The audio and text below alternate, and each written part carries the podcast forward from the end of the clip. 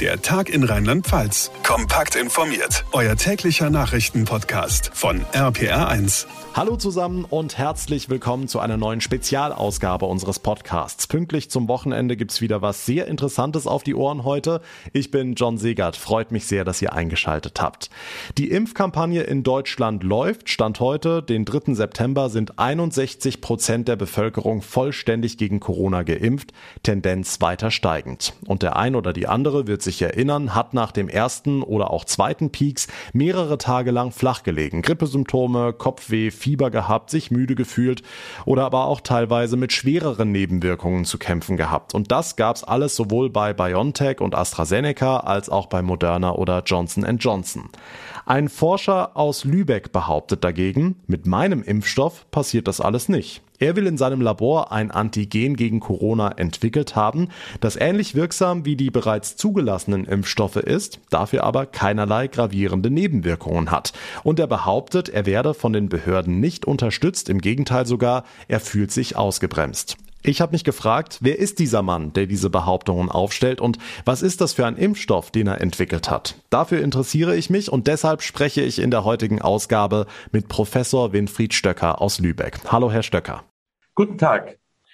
Herr Professor, Sie haben laut Ihren eigenen Angaben mit sehr einfachen Mitteln, mit sehr günstigen Mitteln ein Antigen gegen Corona entwickelt. Sie selbst mit Ihrer Expertise in Ihrem Labor. Können Sie uns ganz vereinfacht erklären für Laien, wie Ihr Impfstoff funktioniert und vor allem, was der große Unterschied zu den bereits zugelassenen Impfstoffen ist? Es handelt sich bei uns um ein Protein, ein Bestandteil des Virus. Das Protein, das machen wir nach. Wir stellen es gentechnisch rekombinant her. Und zwar ist das ein Antigen der Oberfläche des Virus, was auf diesen Spikes drauf sitzt. Mit dem, mit den Spikes bindet sich der Virus an die Endothelzellen und verschiedene andere Zellen. Und wenn wir jetzt dieses Antigen verwenden, immunisieren uns damit, dann entwickeln wir Antikörper. Kommt der Virus in unseren Organismus, wird er gleich mit diesen Antikörpern besetzt und kann sich nicht mehr an Zellen binden. So machen wir ihn äh, inaktiv. Wir können das dadurch beweisen, dass der Virus sich nicht mehr vermehren kann, wenn er mit den Antikörpern äh, zusammengebracht äh, wird. Okay, und was ist da jetzt anders als beispielsweise der mRNA-Impfstoff von BioNTech? Bei uns ist das Antigen schon fertig. Wir müssen es nicht im Organismus des Impflings erst synthetisieren lassen. BioNTech liefert zum Beispiel eine RNS. Die RNS wird geimpft, wird in die Zellen des Organismus eingeschleust, zum Beispiel in die Endothelzellen oder verschiedene andere. Dort entfaltet sich diese RNS äh, und lässt die Zelle Antigen produzieren. Da wird meiner Ansicht nach der Körper missbraucht. Wir können ja das Antigen schon direkt in den Körper injizieren und die Antikörper also in den, Organ in den Menschen injizieren und die Antikörperproduktion dadurch anregen. Wenn ich jetzt aber das Antigen erst von den Zellen produzieren lasse, greift das Immunsystem des Empfängers, greift diese Zellen an und dadurch kommt es zur Entzündung, zu verschiedenen unangenehmen Begleiterscheinungen die gar nichts mit der Entwicklung der Immunität zu tun haben, sondern sie hängen damit zusammen, dass sie das Antigen im Körper produzieren. Also liegt es an dieser Entwicklung auch, dass dann beispielsweise bei AstraZeneca diese erhöhte Thrombosegefahr, die da ja ganz viel in den Medien berichtet wurde, ähm, dass die dadurch kommt? Das dürfte so sein. Wir haben wenn wir mit dem Antigen direkt immunisieren, nicht die geringsten unangenehmen Begleiterscheinungen. Es kommt nicht zur Krankheit. Äh, wenn Sie mit dem AstraZeneca-Impfstoff immunisieren, da ist die Hälfte der Impflinge erstmal arbeitsunfähig krank äh, nach der ersten Impfung. Und nach der BioNTech-Impfung ist ungefähr ein Viertel der Empfänger die ein oder mehrere Tage lang sich krank melden müssen. Und bei dieser Impfung, die wir da durchgeführt haben, die zu den gleichen Antikörpern führt, ist kein einziger krank geworden von den Impflingen. Von, wir haben jetzt also 900 im Überblick. Es werden auch mehrere tausend sind auch geimpft worden durch äh, verschiedene Ärzte. Und da kann ich aber nichts dazu sagen. Aber von den 900 Fällen die wir überblicken, da können wir sagen, es ist keiner krank geworden. Das wäre jetzt die nächste Frage gewesen. Sie sind von Ihrem Vakzin natürlich überzeugt, haben es sich selbst verabreicht, aber dann, so wie es aussieht, auch ganz vielen anderen.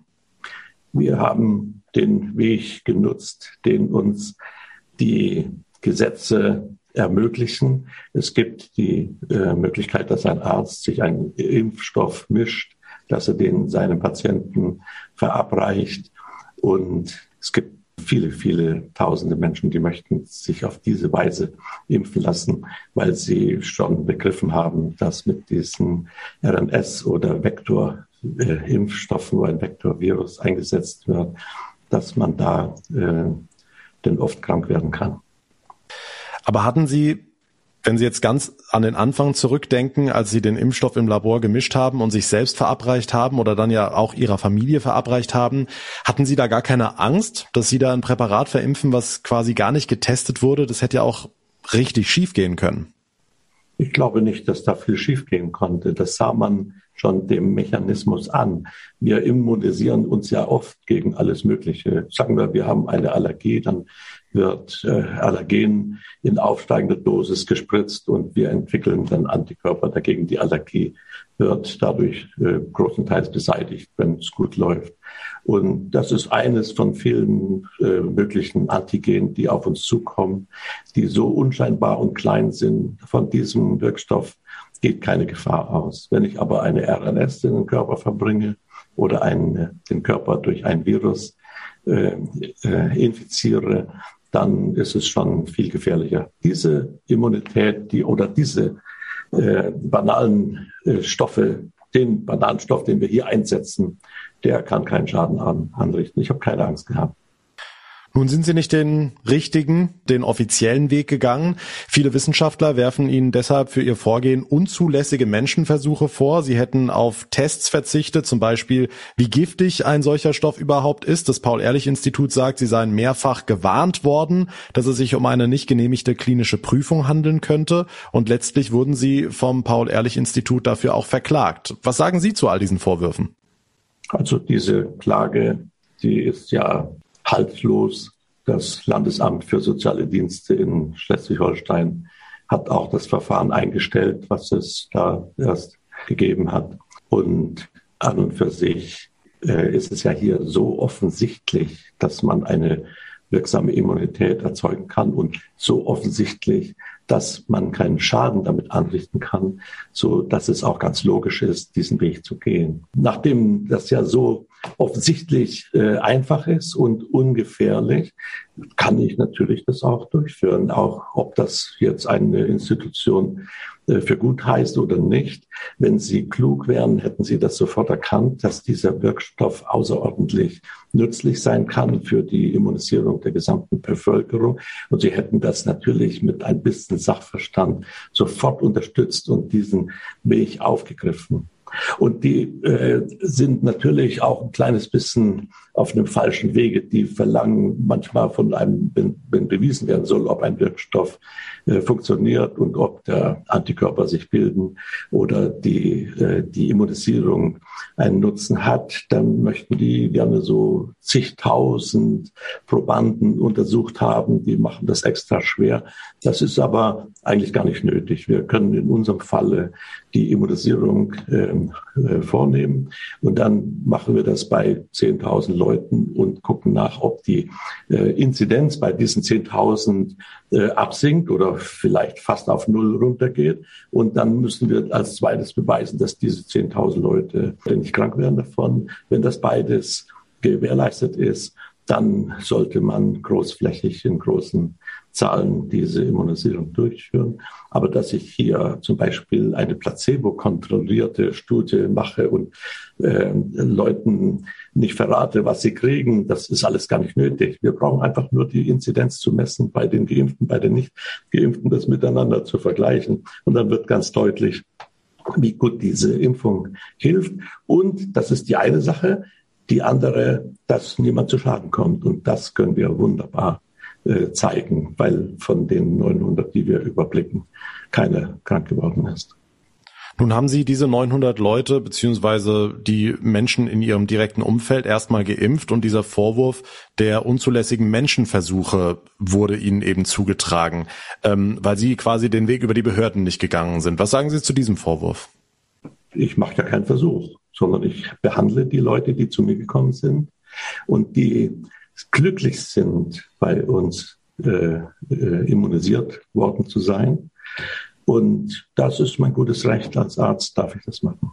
Auch die Ergebnisse dann aufschreiben und dann konnten wir sehen, wie gut es hilft. Also mindestens, dass sie alle hohe Antikörper entwickelt haben, fast alle über 95 Prozent. Wir messen ja das dann auch und äh, verlassen uns nicht auf irgendeine Impfung oder ein Institut. Das darf mir keine vorwerfen, dass ich unzulässige Menschenversuche gemacht habe. Wir haben keine Menschenversuche gemacht.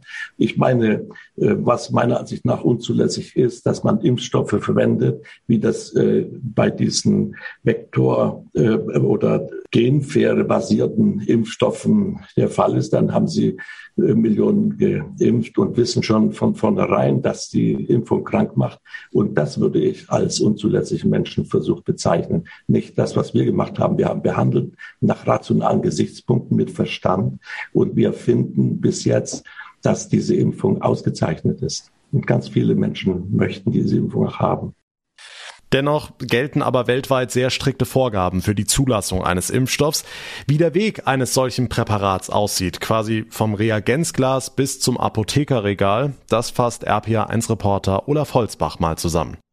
Zuallererst müssen die WissenschaftlerInnen überprüfen, womit haben wir es eigentlich genau zu tun. Also das Virus wird analysiert. Was genau daran ruft Immunreaktionen hervor. Daraufhin werden die Zusatzstoffe ausgewählt, zusammengemischt und erstmal an Tieren auf Verträglichkeit und Wirksamkeit überprüft. Erst wenn dieses Ergebnis positiv ist, geht's in die klinische Untersuchung. Die gliedert sich in drei Phasen.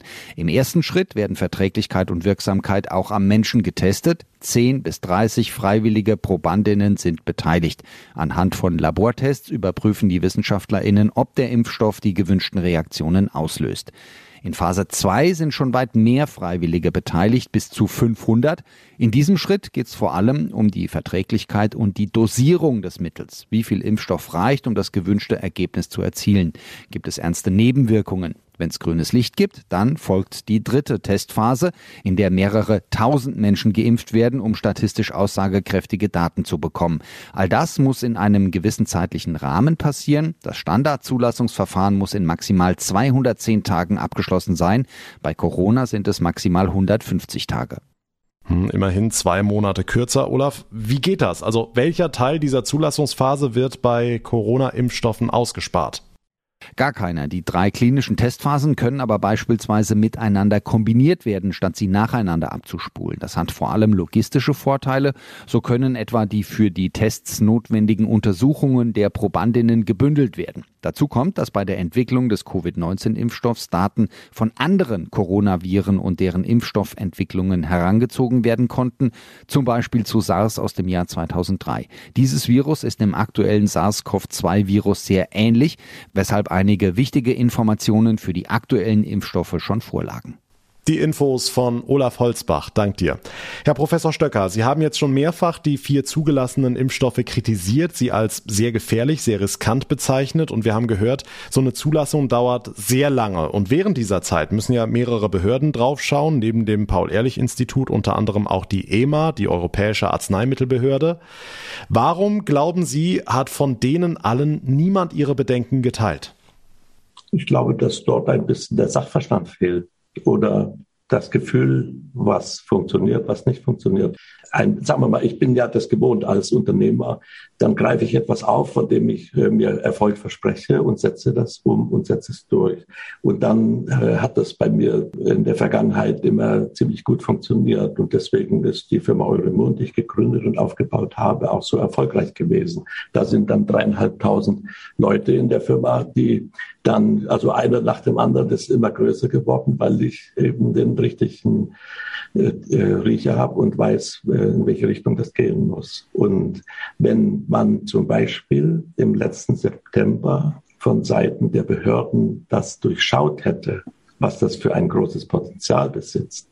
Dann hätten wir innerhalb eines halben Jahres Deutschland frei von dieser Krankheit bekommen, weil der Impfstoff leicht herzustellen ist, weil er gut vertragen wird, weil die Antikörperproduktion neutralisierende Antikörper offensichtlich möglich ist bei allen Fünfen, die wir damals am Anfang immunisiert hatten, ist das so gewesen und keiner ist von denen krank geworden. Dann muss man den Weg dann auch unterstützen, anstelle sich da vorstellen, was jetzt der Machtbereich eines solchen Institutes ist. Das sind lauter Dinge, die stören uns an vielen anderen Stellen auch, dass sich Behörden äh, viel zu viel einmischen und das Gute verhindern.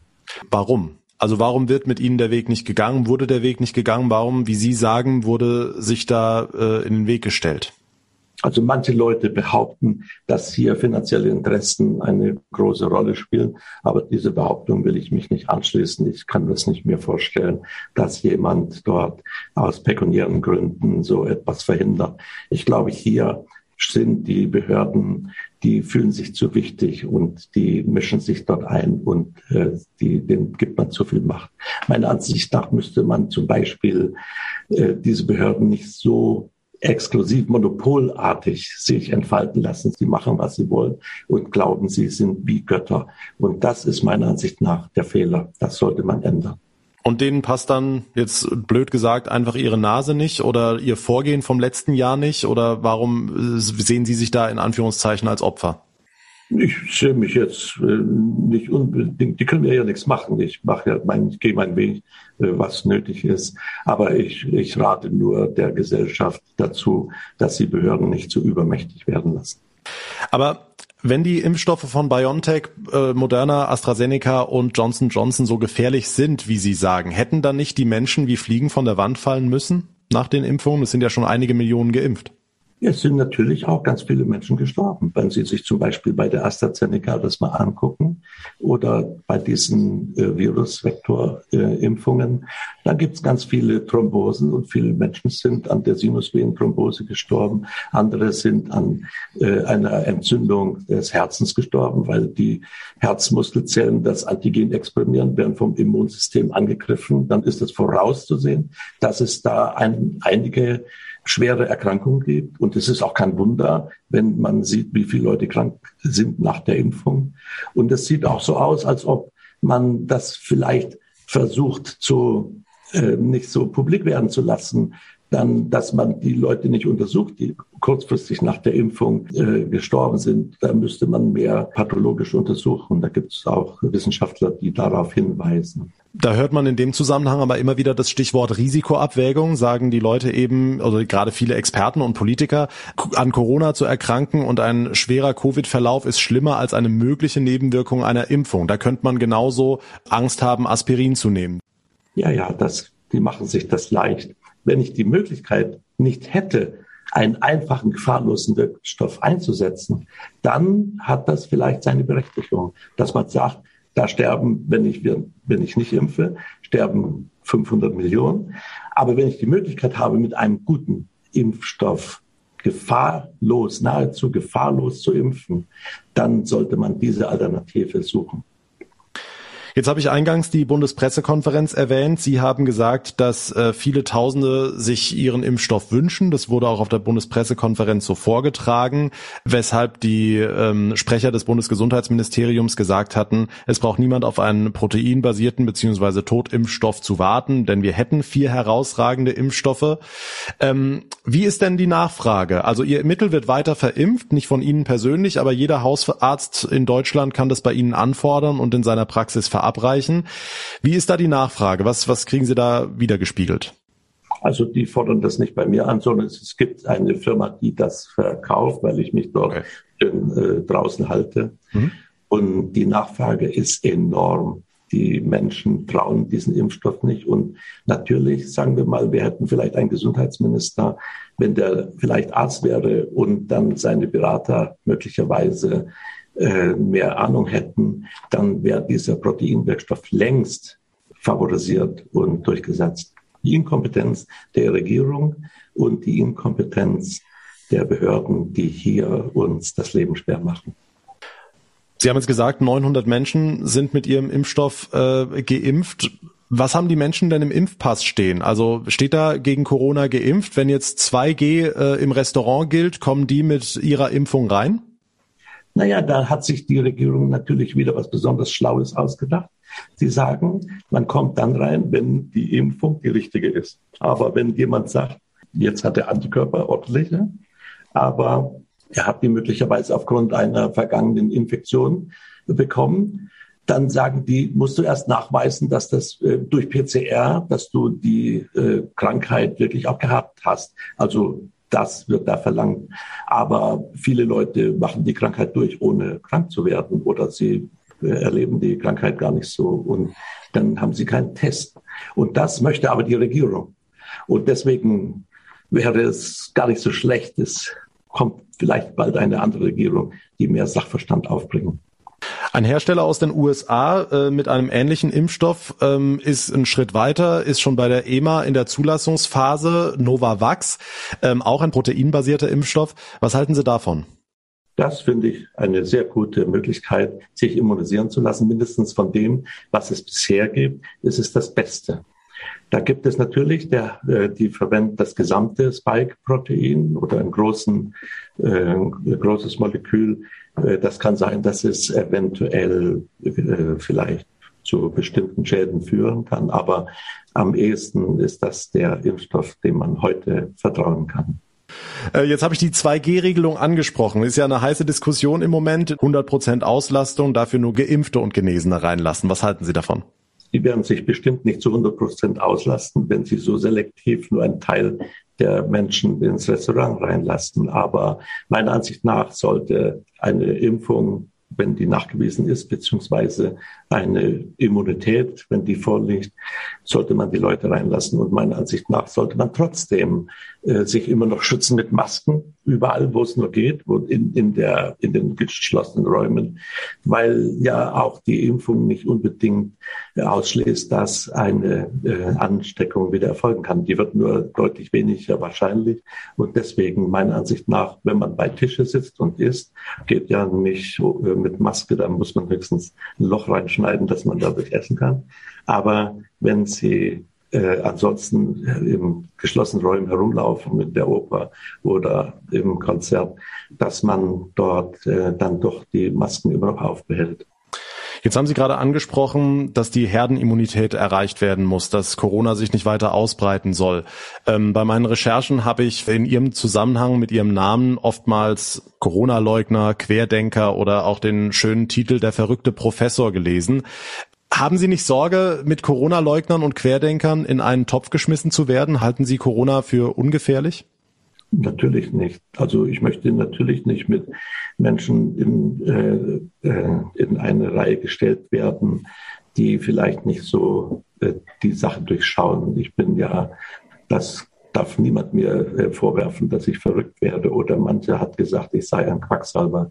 Das sind natürlich ein paar unverschämte Leute, die möglicherweise den äh, sich bereits auf dem Markt befindlichen äh, Unternehmen angehen wollen oder sich dort gefällig machen oder den unbelehrbaren Behörden äh, vielleicht das Wort reden. Ich bin ein ganz vernünftiger Mensch und das kann man an meiner Vergangenheit kann man das erkennen an dem, äh, was ich aufgebaut habe. Ich habe 50 Patente und ich habe publiziert in jede Richtung und immer ganz die Vernunft oben angestellt. Verrückt bin ich nicht. Also ich stelle nicht mit denen in eine Reihe. Denn und ich sage denen auch immer, ihr müsst die Masken anlegen, ihr dürft nicht auf Demonstrationen ohne Masken gehen oder ihr müsst die Regeln einhalten, dass man nicht zu dicht aufeinander sitzt. Alles das, da habe ich nichts mit zu tun. Das stellen Sie ganz klar fest. Also Sie halten Corona für sehr gefährlich und dass eine Impfung sogar dringend notwendig ist. Ja, unbedingt. Betont der Lübecker Forscher Professor Winfried Stöcker. Vielen Dank für das sehr informative und sehr interessante Gespräch. Ich danke herzlich. Auf Wiedersehen. Tja, was sagen die Behörden zu alledem? Wie reagieren Menschen, die von den Impfstoffen von BioNTech, Moderna, AstraZeneca oder Johnson Johnson überzeugt sind? Das Paul-Ehrlich-Institut will sich bei mir in der kommenden Woche melden. Gegebenenfalls kriege ich dann auch direkt ein Interview. Ich bleibe auf jeden Fall dran und ihr werdet dabei sein, hier bei mir im Podcast. Für heute war's das erstmal. Wenn euch die Ausgabe gefallen hat, dann bitte teilt sie mit anderen, erzählt Freunden, Kollegen, der Familie davon oder postet die Ausgabe einfach in den sozialen Netzwerken. Würde mir beides beides ungemein helfen und es wäre ganz toll, wenn ihr mir auch direkt eine Bewertung bei Apple Podcasts hinterlassen würdet. Geht ganz fix, tut nicht weh und auch das wäre super für mich und meine Arbeit. Mein Name ist John Segert. Ich bedanke mich ganz herzlich für eure Aufmerksamkeit, für euer Interesse. Wir hören uns dann in der nächsten Ausgabe wieder. Bis dahin eine gute Zeit und vor allem bleibt gesund. Der Tag in Rheinland-Pfalz, das Infomagazin, täglich auch bei RPR1. Jetzt abonnieren.